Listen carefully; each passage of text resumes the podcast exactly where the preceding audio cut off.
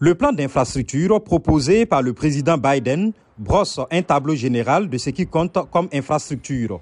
Il ne s'agit pas seulement de réparer les routes et les ponts, mais aussi de développer l'Internet et la technologie pour atténuer les changements climatiques.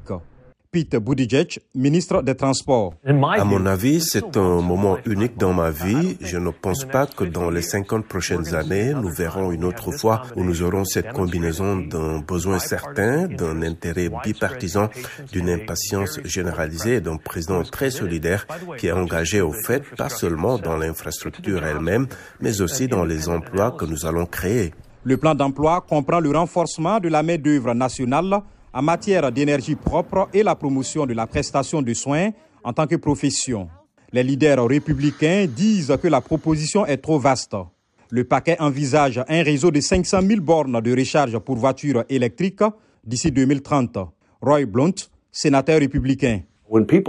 Quand les gens pensent aux infrastructures, ils pensent aux routes, aux ponts, aux ports et aux aéroports. C'est une toute petite partie de ce qu'ils appellent un paquet d'infrastructures. Payer les factures est également un problème.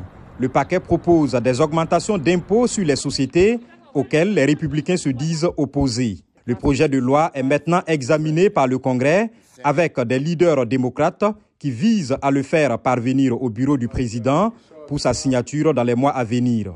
Le paquet sera un test de l'unité du Parti démocrate. Si Biden ne peut obtenir le soutien d'aucun républicain, il aura besoin que tous les démocrates votent en sa faveur dans un Sénat également divisé.